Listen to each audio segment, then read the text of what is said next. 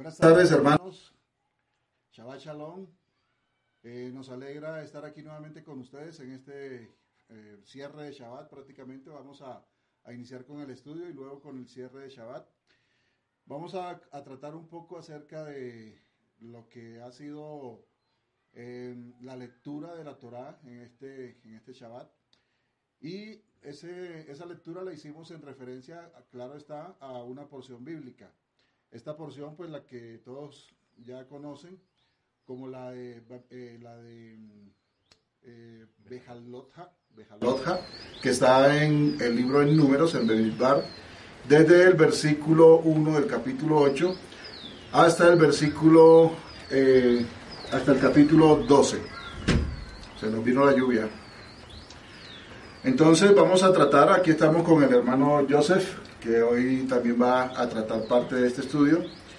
Y desde luego pues con mi esposita, con Belegen, con Gerson Alfonso y los que están conectados acá en la Cajal a través de la emisora y a través, como ya lo saben, a través pues, del canal de YouTube. Entonces, eh, comenzamos. Lo primero que vamos a ver son cinco temas. En primer lugar va a ser las siete lámparas, ¿no? Que, eh, de la que se hace referencia en el estudio. La siguiente, el siguiente punto va a ser la purificación de los levitas, luego la celebración de la Pascua, por último eh, el movimiento del santuario o la tienda del pacto y la queja del pueblo. Esto pues va a ser eh, muy, digamos, reflexivo más bien, porque pues esperamos que ustedes hayan hecho ya las lecturas de los textos correspondientes en sus casas, de una, de una manera pausada, de una manera eh, bien eh, concentrado, ¿cierto? Y recibiendo toda esta información que el Eterno nos tiene guardado en, su hermosa palabra. Entonces, iniciamos con las siete lámparas que, de las que nos va a hablar el hermano Joseph. Hola Joseph, ¿cómo estás? Muy bien. Bueno, eh, antes que nada, Shabbat Shalom, que sigan teniendo un buen día y, un, buen, un buen cierre de Shabbat.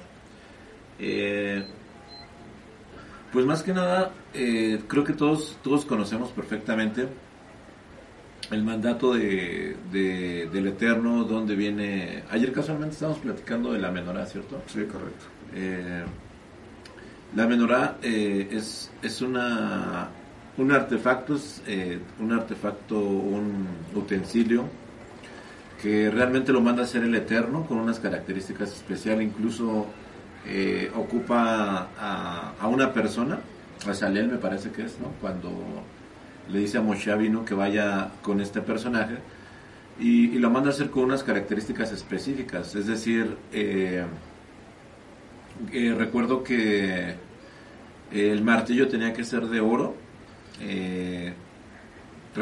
tenía que tener flor de almendro, flores, eh, y eran unas características muy únicas, ¿no? Que nunca se había mandado a hacer.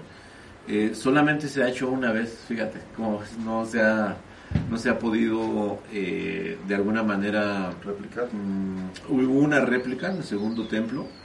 se la lleva, esa réplica se la lleva a Roma.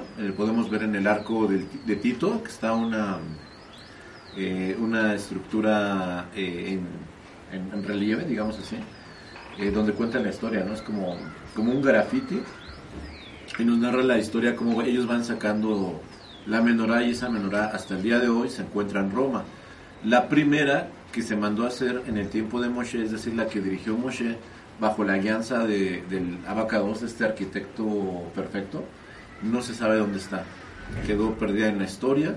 Y hay muchas leyendas, muchas leyendas que no caben ser más que eso, leyendas donde se encuentra.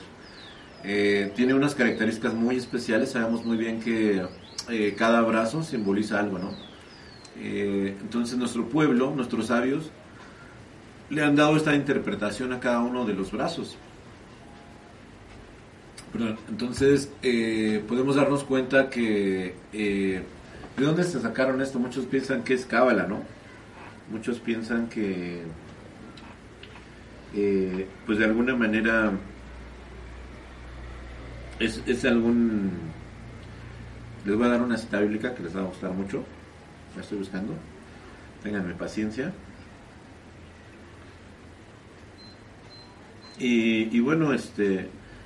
Eh, podemos saber muy bien que está el temor de Elohim, el Ageburot, el, el poder, el entendimiento, en medio está lo que es este mm, el poder de Elohim, o en este caso que nosotros creemos en Mashiach, esa candela de en medio es la más importante para nosotros, nunca puede estar apagada en, en algunas fiestas. Ya nosotros sabemos bien que no se puede encender la, la menorá, ¿cierto? Ya eso era parte del templo y pues también eh, si, Roma secuestra y se lleva la otra, la que estaba instituida por el eh, hay un templo físico y había unos elementos únicos para ese templo, es decir, no, no podemos replicarlo porque ni siquiera han podido replicar el templo, pues menos la menorá que era un tema muy importante. Y la menorá estaba enfrente del arca, siempre estuvo eh, muy cerca del arca del pacto, ¿no? podemos darnos cuenta que ni está el arca y, no está la menorá. O sea, no puedo eh, sustituir al arca para celebrar algo relacionado con el templo. Menos, eh, hoy en día vemos muchos errores, ¿no? Que, que comenten con, con algunos hermanos están encendiendo la, la menorá en las raíces hebreas y es, algo muy inocente y muy ingenuo. Queremos pensar eso. Pero bueno, eh, esto lo pueden encontrar en Isaías 11, Isaías 11.2, perdón. Dice, y reposará sobre el espíritu de Elohim, espíritu de sabiduría 1, espíritu de inteligencia 2, espíritu de consejo y de poder 3, espíritu de conocimiento y temor 4. Ahí me retorno. Espíritu de Elohim, ayúdame a contar. Espíritu de Elohim 1, espíritu de sabiduría 2, inteligencia 3, consejo 4, poder 5, conocimiento 6 y temor 7. 7. De este, de este pasaje, eh, realmente, ya se me eh, de este pasaje, eh, me despido con esto, de este pasaje es de que realmente se hace un análisis de los espíritus de, que, estaban ministrando en la menorá. Obviamente es un tema muy largo para, para contarlo, pero queremos terminar con esto y realmente es, es, un elemento que fue mm, mandado a hacer por el mismo Elohim a través de Moshe y Moshe recurrió de una persona. Lo interesante es que se ocupó un martillo de oro macizo para hacerlo. Interesante, creo que eso también amerita tener un espacio un poco más amplio ¿no? para, para mirarlo un poco más en detalle, porque pues sí parece, y, lo he visto, que el tema de utilizar estos artefactos que pertenecían o eran más bien dedicados para el uso en el templo, muchas personas incluso los comercializan, ¿no? Y creo que no, creo que no, no, no está bien hacerlo bien. Ese era el, resumen en cuanto al tema de las siete lámparas, ¿no? Ahora pues vamos a ver lo que se refiere a la purificación de los levitas, también así brevemente, en el que Moisés debía purificar a, los levitas. Ya sabemos que el pueblo de los levitas era un pueblo de sacerdotes y habían sido apartados con ese propósito, pero en este caso eh, el Eterno le dice a, eh, a Moisés que haga una purificación de los levitas. Y obviamente para poder lograrlo tenía Moisés que decirle o hacer algunas cosas, unos, unos pasos con los levitas para poder purificarlos. Entonces algunos de estos pasos, o más bien los que se mencionan en esta escritura, son tres específicamente. Uno de ellos era que eh, él debía, el, sumo sacerdote debía purificarlos eh, salpicándoles o rociándoles agua expiatoria. Otro era que ellos se debían afeitar todo el cuerpo y por último debían lavar sus ropas. Dice que cuando se hubiesen hecho estos pasos, entonces ellos ya estaban purificados y ya podían seguir con, el tema de la purificación, o ya estaban, mejor dicho, eh, limpios para seguir con el tema de la purificación. De esta forma, entonces, lo que debía hacer Moisés en este momento era presentar a los levitas ante el Señor, ¿cierto? Y los israelitas, es decir, que todo el pueblo se reunía toda la, comunidad se reunía y imponían manos sobre, sobre los levitas.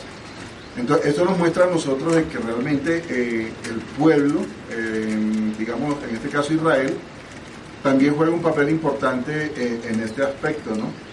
Porque desde luego ellos lo que hacían al imponer las manos era como aprobarlos, ¿no? Bendecirlos de alguna forma.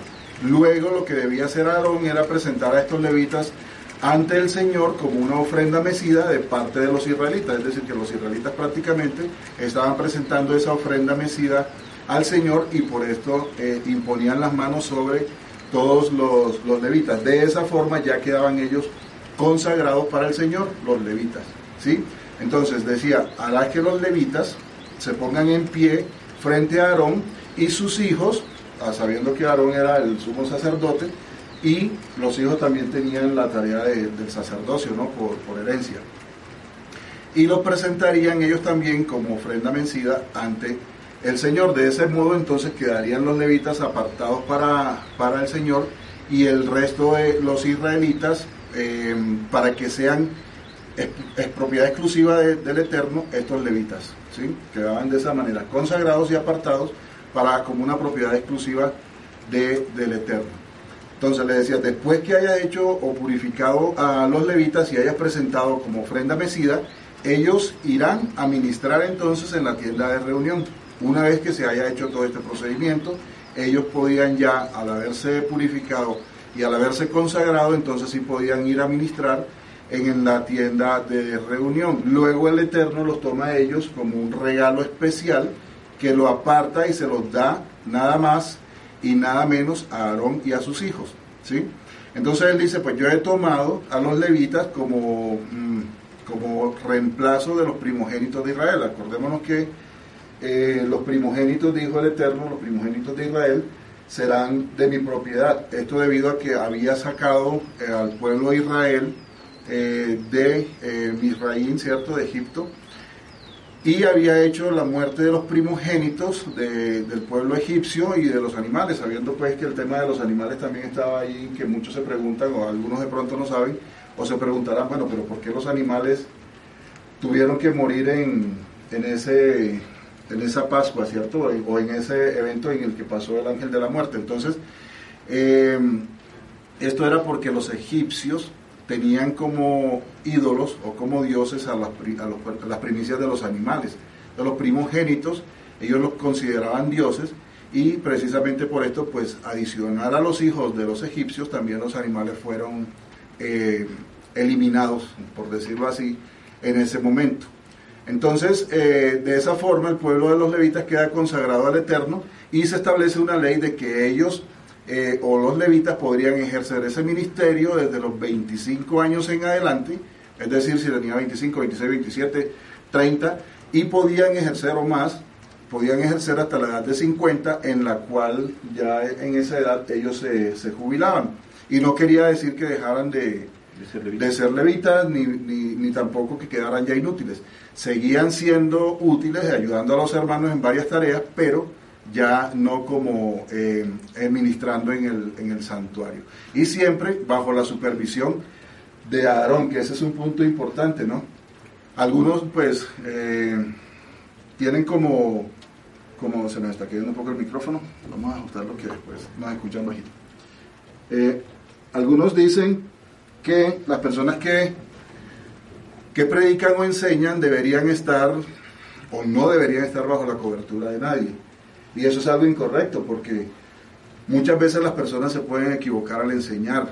Aquí vemos, por ejemplo, y lo pueden consultar en el texto bíblico, que todos ellos, los que estaban ministrando en el templo, se encontraban bajo la supervisión de Aarón, el sumo sacerdote, sin quitarle el puesto que obviamente deben tener encima de ellos la del Eterno, ¿no?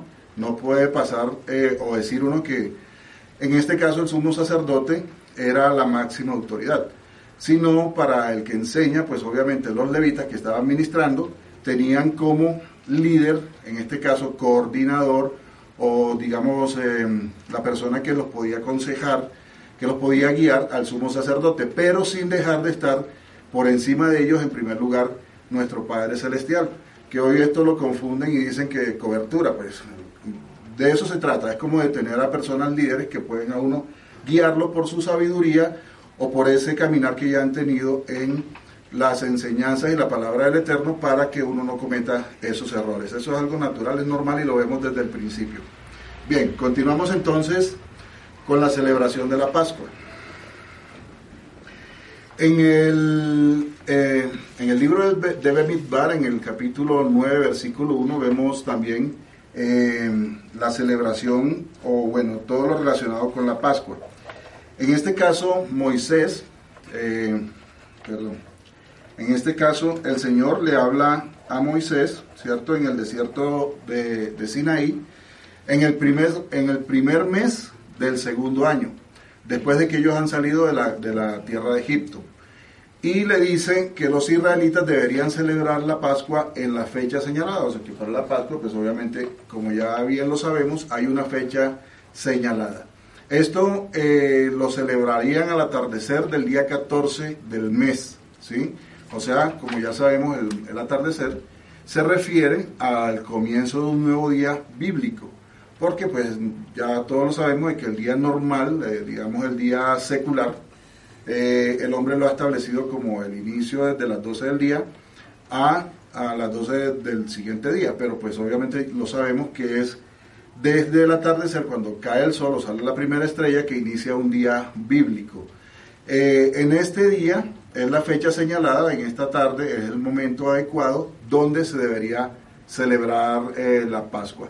Y en esa fecha precisamente entonces y en ese momento los israelitas celebraron eh, la Pascua, ¿no? Lo hicieron tal como el Señor se lo había mandado a Moisés. Sin embargo, hubo un grupo de israelitas que no pudieron celebrarlo. ¿Por qué? Algunos estaban, eh, como dice la palabra, ritualmente impuros porque habían tocado muertos. Pues parece que desafortunadamente habían muerto algunos de sus familiares o conocidos o de alguna forma habían tenido contacto con alguna persona muerta y ya ellos no podían celebrar la Pascua de esa manera. Como vemos más adelante en ese mismo texto, también otra razón por las cuales algunos no pudieron celebrar es porque, bueno, aquí específicamente de esto, pero más bien vamos a ver qué es lo que sucedió. Estas personas que no pudieron celebrar, entonces dijeron, bueno, pues el que estemos ritualmente impuros no es un motivo suficiente para que no podamos presentar la, la, ofrenda en este día de Pascua.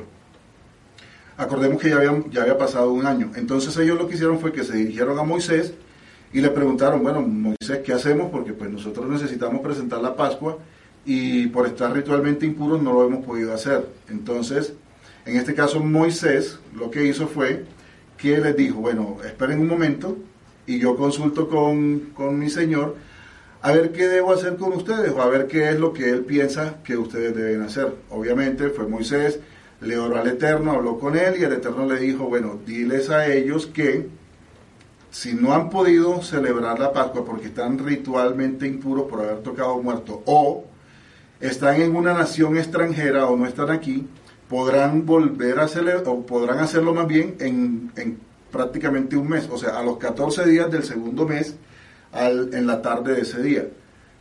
Eh, y lo hacían igual, siguiendo todos los preceptos o todos los, digamos, los mecanismos establecidos para la celebración de esa Pascua. Pero el Señor también le dijo a Moisés, si alguien, ¿sí? no estando ritualmente impuro o que no se encuentre en una nación extranjera o lejos del lugar y aún así no celebre eh, la Pascua, entonces esta persona será echada del pueblo, sufriendo la consecuencia de su pecado. O sea, la persona que no quiso hacerlo simplemente porque estando allí y sin ningún impedimento y no quiso celebrar la Pascua, pues esa persona sería echada del pueblo y sufriría las consecuencias del, eh, de su pecado por no haber celebrado en la fecha establecida, entonces es correcto e importante que tengamos en cuenta la fecha establecida para la celebración, que seamos muy celosos, como muchos en la caja lo son, de que, que, tal día, que exactamente, como también nosotros lo somos efectivamente, y en el momento apropiado la caída del sol.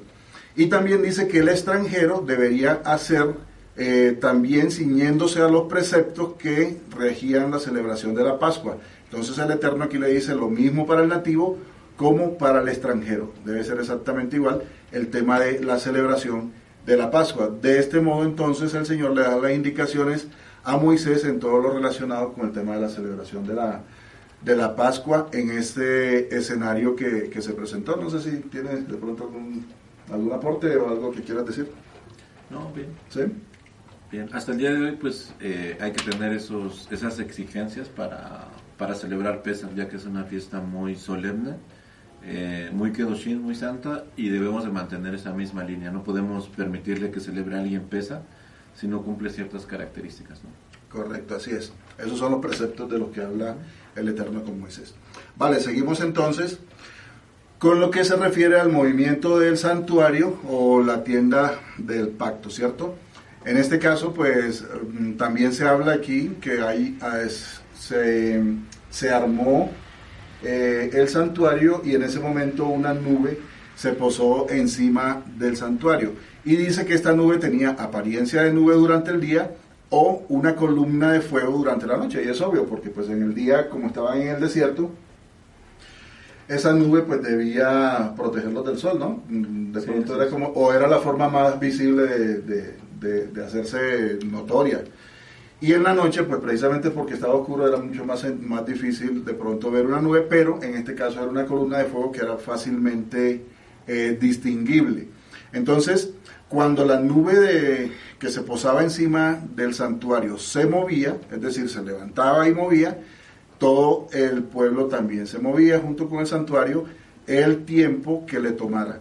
Y cuando se posaba, nuevamente el pueblo se quedaba quieto hasta que nuevamente sucediera el mismo ciclo. Ahora, esto podía suceder, digamos, una noche, un día, dos días, una semana, un mes o cualquier tiempo. O sea, podía quedarse la nube quieta y el pueblo también se quedaba quieto. Y así esperando hasta que sucediera el momento de moverse, fuera de noche o fuera de día. Si, si la nube se movía en la noche, pues el pueblo también se tenía que mover en la noche. Entonces, eh, era una forma muy efectiva que el Eterno eh, dispuso para el movimiento de, del santuario, que pues obviamente tiene más implicaciones, pero pues aquí lo estamos viendo de una manera muy superficial.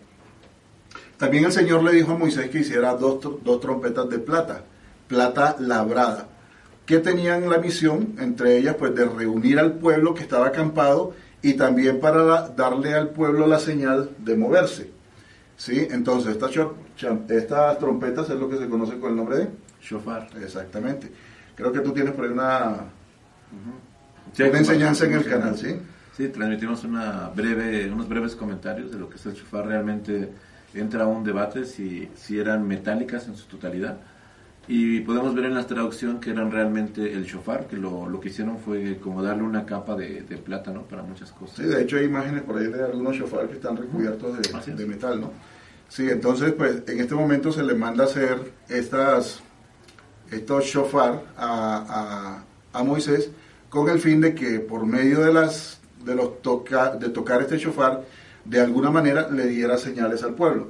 Entonces, por ejemplo, dice que cuando se tocaba dos veces la trompeta, era para que, eh, para que se reuniera toda la comunidad. ¿sí? Cuando se, tocaban ambas trompetas, porque eran dos trompetas o dos shofares, cuando se tocaban ambos, era para que se reuniera toda la comunidad. Pero si solo se tocaba una, entonces era para que se reunieran con, eh, con Moisés solo los jefes de las tribus y pues obviamente me imagino para estrategias militares o para cosas de, de movimientos o cosas así. De todas formas, en este shofar, pues habían varios, varios toques, ¿sí?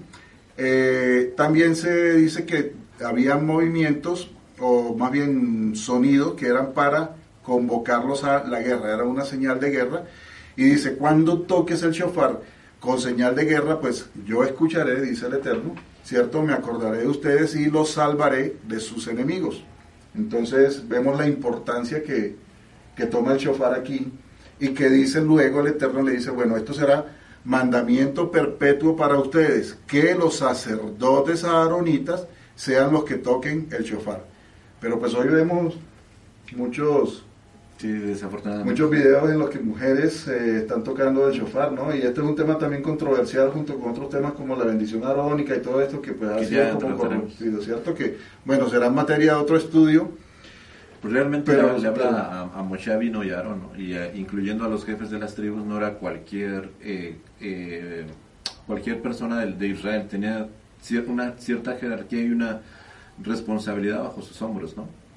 Interesante, y eso es muy importante porque hoy digamos que se ha desfigurado tanto la palabra del Eterno eh, de una manera inclusiva en, este tema de, del sacerdocio, que pues se han desfigurado de, una manera muy arbitraria y, bastante fuerte las indicaciones que él ha dado desde el principio con respecto a estos temas. Entonces es triste ver cómo eh, un ministerio que corresponde a los hombres, a los sacerdotes o a los jefes de las tribus, como lo decía eh, Joseph, eh, hoy estén desfigurados de tal forma que las mujeres están asumiendo sacerdocios y están incluso tocando el shofar para, estos escenarios.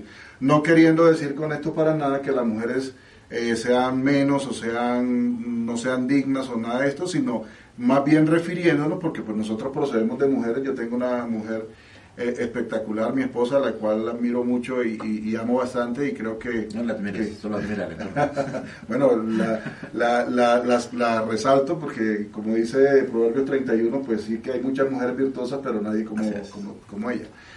Pero, eh, y también procedo de una mujer que es mi madre, entonces para mí las mujeres son muy importantes.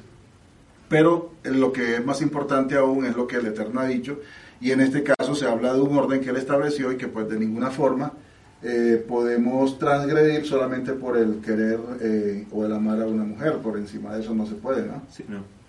Bien, eh, luego viene también y le dice que también en las fiestas solemnes debe, o en las lunas, lunas nuevas también debe tocarse el shofar, ¿vale? Y junto con esto, que se me fue un poco el tiempo con, el tema de mi esposa, o de las mujeres más bien, también se, se, habla allí de que el primer movimiento que tuvo entonces el, el santuario eh, se dio a los 20, 20 días del segundo mes.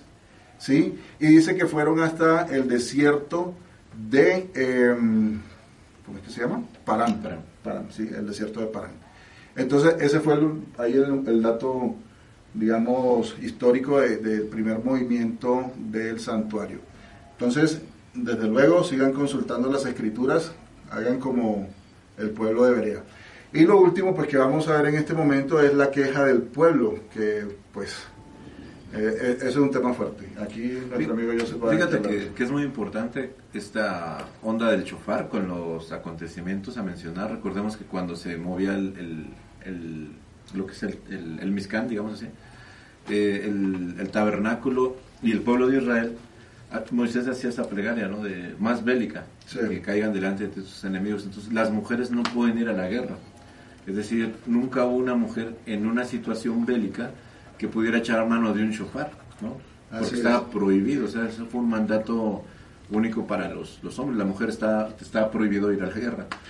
Así es. Entonces de ahí vemos cómo la mujer eh, nunca fue partícipe de tomar un shofar en sus manos, cosa que hoy en día la están tomando muy a la ligera ciertos tipos de eh, denominaciones que realmente no estamos de acuerdo con ellos y el Eterno les pedirá cuentas al respecto, ¿no?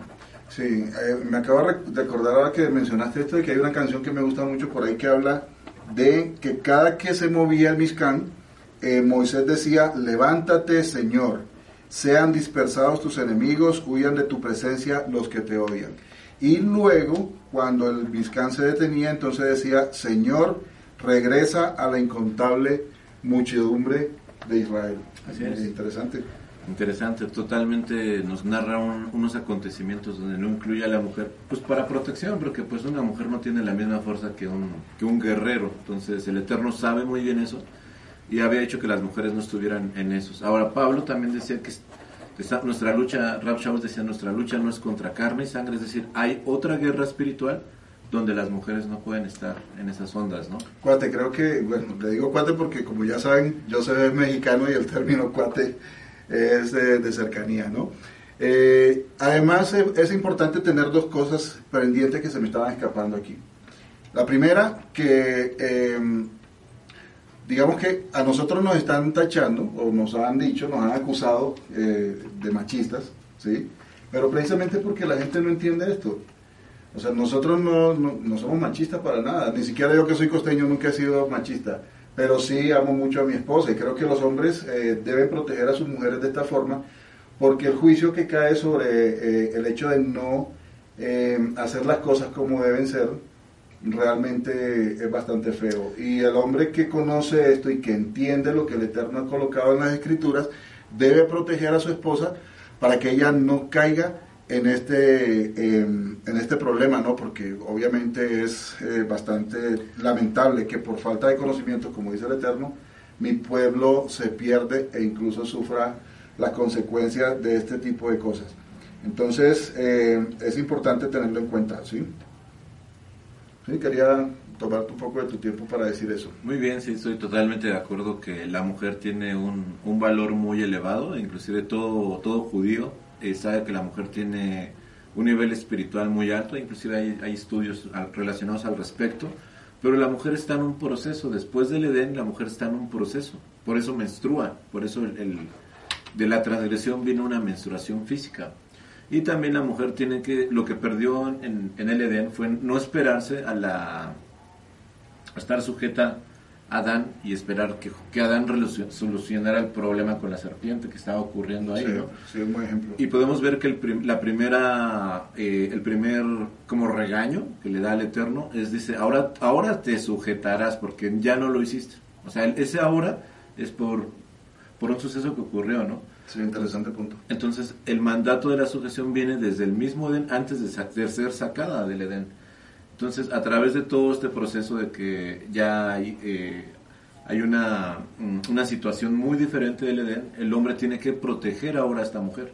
Y obviamente a mí no me gustaría que me defendiera eh, una mujer eh, a cuchillo o a machete o metralleta, ¿no? Sí, de hecho creo no que... es machismo, sino más bien es, es todo lo contrario, que nosotros sí sabemos cuidar a nuestras mujeres y otros tipos pues quieren que las mujeres los cuiden a ellos, ¿no? Sí, de hecho creo que ahorita en el, ahora en el, en el punto que, te, que, vas a tocar acerca de la queja del pueblo, mencionan algo acerca de esto, de donde se ve que los guerreros precisamente eran hombres y, no había mujeres allí, para reforzar un poco el tema. ¿no? Ok, bueno, pues realmente eh, me ha tocado un tema muy polémico, porque eh, es, me ha tocado la queja del pueblo en esta parasha, eh, y como podemos darnos cuenta, pues está muy, muy relacionada con todo, ¿no? Eh, bueno, no, no, no les comentábamos que Bejaloteja es aproximadamente a encenderás o iluminarás.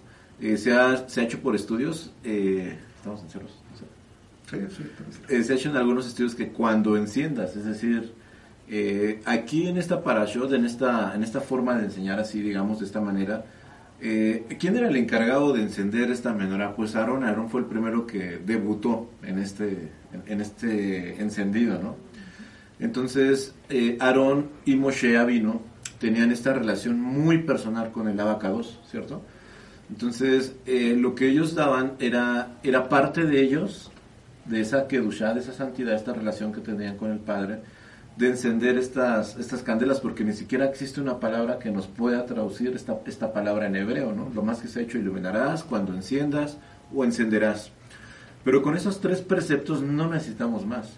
Es decir, eh, sabemos muy bien que el pueblo, nuestro pueblo, cuando estuvo en esta situación, empiezan a extrañar, ellos extrañan, mencionan la Torah que fue pescado, ajo y cebolla, ¿cierto?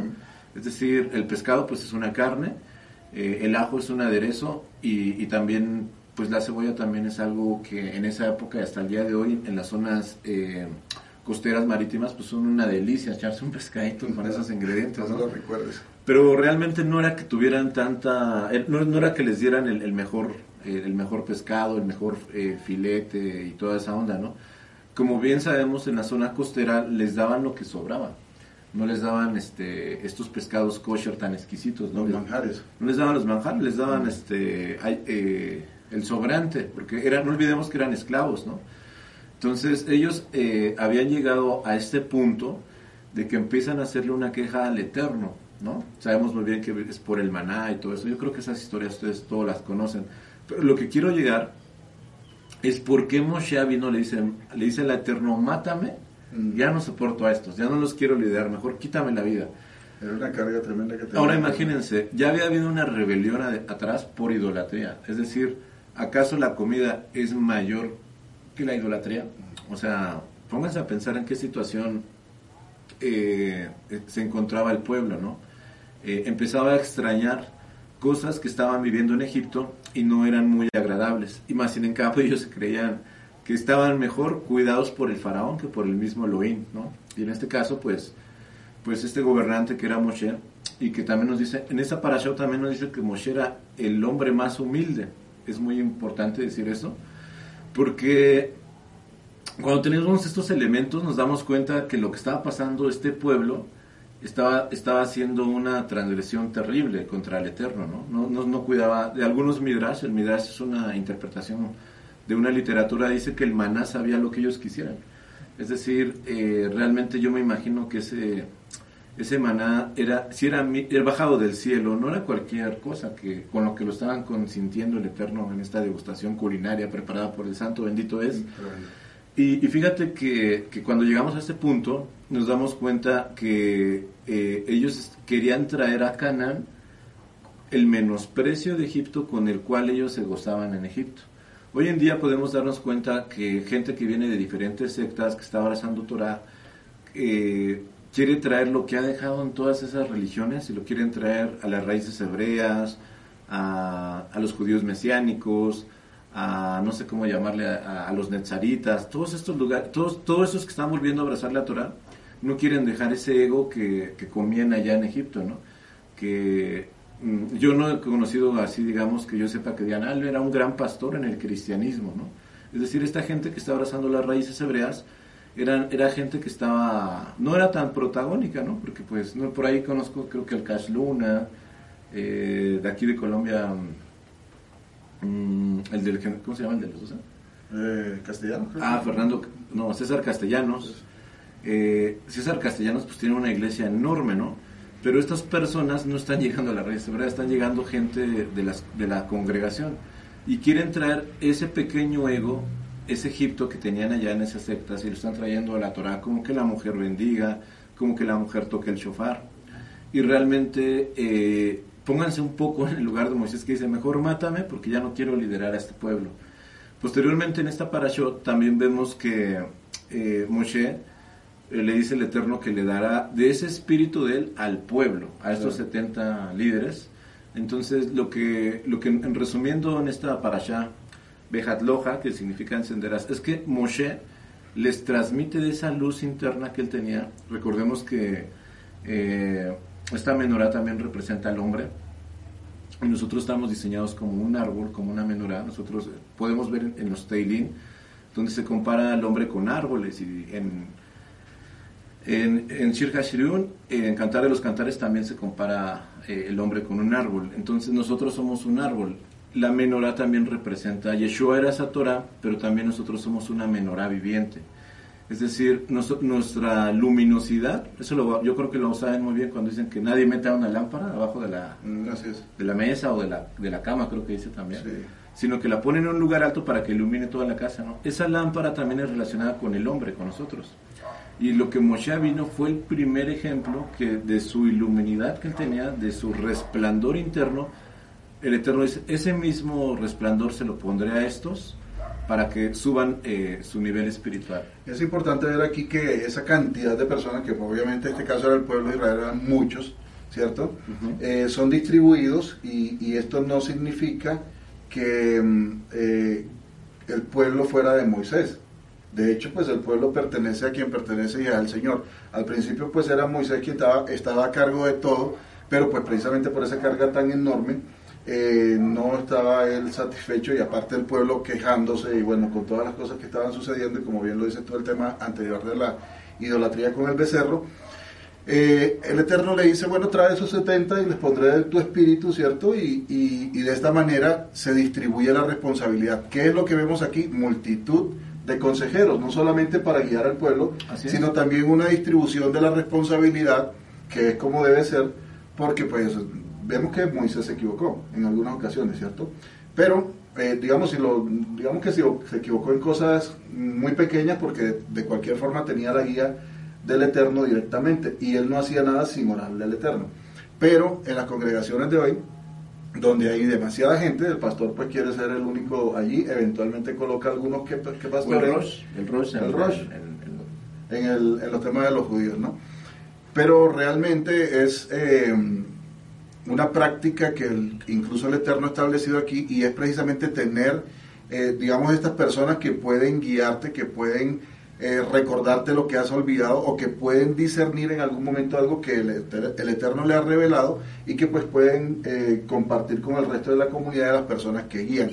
Lo incorrecto, pensaría yo, es que una sola persona o un grupo muy, muy, muy pequeñito, muy diminuto, de personas sean las encargadas de dirigir eh, una congregación donde posiblemente se puedan presentar errores de interpretación, de conocimiento o simplemente como lo hemos vivido, lo hemos visto, donde se enseña mal. Y este tema de enseñar mal, pues obviamente conlleva a problemas como lo que, los que hemos mencionado en este breve, eh, en este breve compilación pues, o resumen del estudio de la porción de esta semana. Entonces es totalmente bíblico, como lo estableció el Señor, que hayan varias personas ¿sí? relacionadas con un mismo sentir, con una misma enseñanza, dirigiendo al pueblo del Eterno, porque como lo vimos en la multitud, o lo sabemos, en la multitud de consejeros eh, hay sabiduría. Y esa es precisamente una de las banderas de Cajal Cabot que no son las interpretaciones de Joseph, no son las interpretaciones de, de, Gerson, sino lo que viene del Eterno que nos muestra a través de su palabra y la sabiduría de un pueblo milenario que ha estudiado la palabra del Eterno desde hace mucho tiempo y eh, pues nosotros desde luego que tenemos también consejeros y personas que hacen parte de nuestra comunidad que nos pueden dar eh, consejos, pero que también tratamos con mucho cuidado porque también se pueden equivocar. Así es, el resplandor que tenía Moshe Abino era suficiente para llenar a estos 70 personajes. Es decir, eh, eh, sí, eh, entonces, ¿qué lo hacía tan especial a Moshe Abino? Que era una persona humilde, como lo narran las escrituras, y que tenía una comunión con el Eterno. Sí tuvo sus errores, obviamente, porque también estaba dirigiendo toda una nación, pero el llamado a nosotros es que nos iluminemos y también que nuestra luz pueda iluminar a otros en este regreso a, a abrazar la Torah, abrazar lo que implica la Torah y, y, realmente que yo sea una lámpara de, de, Or, de luz, y no una lámpara de Ur, de los caldeos. Que mi luz sea una luz que viene directamente del abacados, del, del lugar, del trono celestial, y que no sea una luz perversa como la que tenían estos caldeos de brujos o hechiceros, ¿no? Sí, precisamente por traer enseñanzas de, de, otras, de otras regiones, ¿no? Eh, sí, eh, pues hago mucho énfasis en eso porque pues me, me, interesa tener muy claro precisamente para toda la comunidad que pues el hecho de que se mencione el tema de cobertura, ¿sí? no significa que nosotros tengamos a personas de nosotros, sino que eh, tenemos a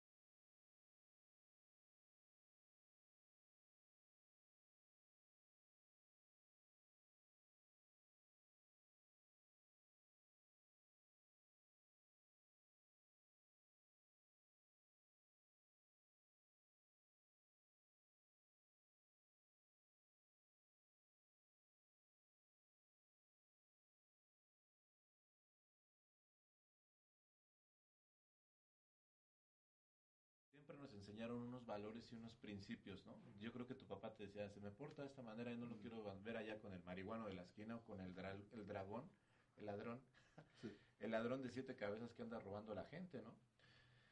Y entonces no podemos caer en, en que le echemos la culpa a estos a esta, a esta bulla, a esta gente eh, que no, no, tenía nada que ver con, con los hijos de, de Jacob, los, los, hijos de Israel, sino que si ellos hubieran tenido más carácter, hubieran sido más auténticos y se hubieran apartado de, de esta chusma, ¿no? Sí. Andaban con esta chusma. ¿Por qué andaban con esta chusma? ¿Por qué extrañaban estas cosas, no? Porque también ya su, su, su contaminación era tan grande que los traían arrastrando como unos muertos a la espalda en este viaje. Así es. Así es. Y bueno, esto se deriva finalmente en otra apreciación que debemos tener de, esta porción y es el tema de la gula. ¿Sí? Ah, Porque pues obviamente eh, esto enfureció mucho al Eterno, ¿cierto? Quien les dio carne hasta que se le salieran por, los, por las narices, decía. Y la, la, la escritura menciona que antes de que incluso hubiesen masticado esta carne, que fue una cantidad bastante grande que les proporcionó el Eterno con, con las eh, golondrinas, creo que fueron, ¿no? Eh, dice que les llenó un camino prácticamente de un metro de altura de golondrinas que caían y que eh, más o menos a un día de distancia, imagínate que eso era bastante, dice que ninguno se devolvió sin haber recogido por lo menos 20 toneladas de carne y luego la distribuyeron. más interpretaciones. Sí, son interpretaciones por, por las medidas, pero eh, lo que sí es cierto es que hubo mucha comida, porque Moisés le decía que cómo iba, y era lo que te mencionaba hace un momento, que cómo iba a ser posible alimentar a más de seis mil hombres guerreros que tenía, ¿cierto? Eh, que era lo que te mencionaba acerca de que los guerreros eran precisamente hombres. Eh, y luego de esto, también no solamente a los hombres, sino también a la familia de, esos hombres, ¿no?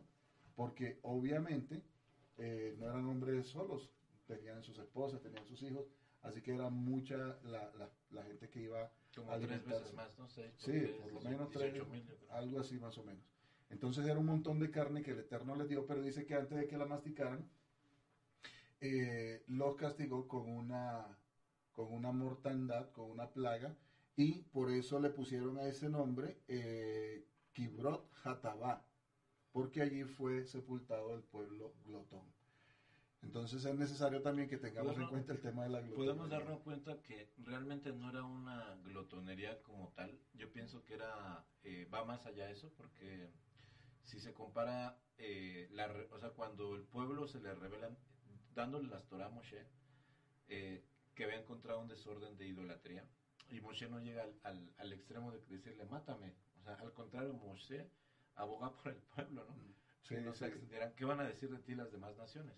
En este caso, como volvemos al, al mismo tema que es la, las lámparas, la menora, hasta donde el Eterno se irrita que tú contamines tu templo y estés extrañando el pecado dentro de ti, ¿cierto? Así es. Eh, por ejemplo, sí, obviamente ellos se ponen a, chillar, a hacer berrinche al creador de todas las cosas por un pescado, ajo y cebolla, mm. que es lo que nos nombra, no sé si hay otro elemento. y alguna otra cosa adicional. Y, bueno, entonces, eh, digamos, el plato fuerte era como este, ¿no? ¿Cómo es posible que, que algo que sea, eh, que entre al estómago, que entre a través del paladar, sea tan un pretexto mayor para que para que el mismo Moshe vino ya no quiera dirigirlos y le pide al Eterno en su intimidad que lo mate. Es decir, la contaminación espiritual dentro del templo que estaba ocurriendo en todo el pueblo de Israel era brutal, que con su mismo pecado o su misma ansiedad que los provoca rebelarse con el Eterno y Moshe vino, son totalmente destruidos. ¿no? y, pues las leyendas de todo esto en alguna literatura judía son eh, catastróficas, ¿no? Brutales, ¿no? Que realmente les pasó lo peor. Lo peor. Sí, entonces debemos de tener cuidado, insisto, cómo, cómo cuidamos nuestro templo. Porque puede llegar el momento en que sea demasiado tarde, ¿no? Sí, es necesario. Es necesario y bueno, eso es una exhortación para todos. Entonces, amados hermanos, este ha sido el resumen de la porción bíblica de esta semana. Esperamos pues que, que sea el Eterno dándoles mucho entendimiento y sabiduría de todas las cosas que hemos tocado y que el Señor nos ha desde luego mostrado aquí en su palabra para que lo tengan presente en, en cada una de sus vidas, ¿no? Y desde luego también para que lo puedan compartir con otros, porque acuérdense que este alimento espiritual no solamente es para nosotros, sino para compartirlo. Y precisamente por eso em, fue distribuido, eh, digamos, este, este ministerio de, Moisés con, con otros 60 eh, personajes, 70, eh, para que se pudiera llevar todo este alimento a todas las personas. Entonces, que más tarde nos, volvemos a reunir para, cuando caiga el sol para dar el cierre oficial a este Shabbat. Los esperamos y, que el, Eterno los bendiga y los guíe en este, en este día. Bendito sea Hashem. Bendiciones, hermanos. Un abrazo.